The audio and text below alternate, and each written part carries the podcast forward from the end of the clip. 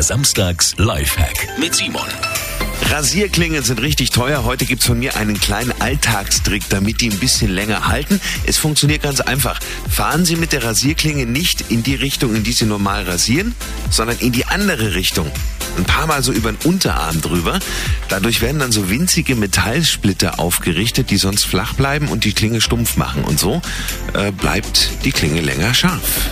Machen Sie am besten immer vor jeder Rasur. Geht ganz einfach und spart dann richtig Kohle. Simon Samstags Lifehack. Jede Woche gibt's einen neuen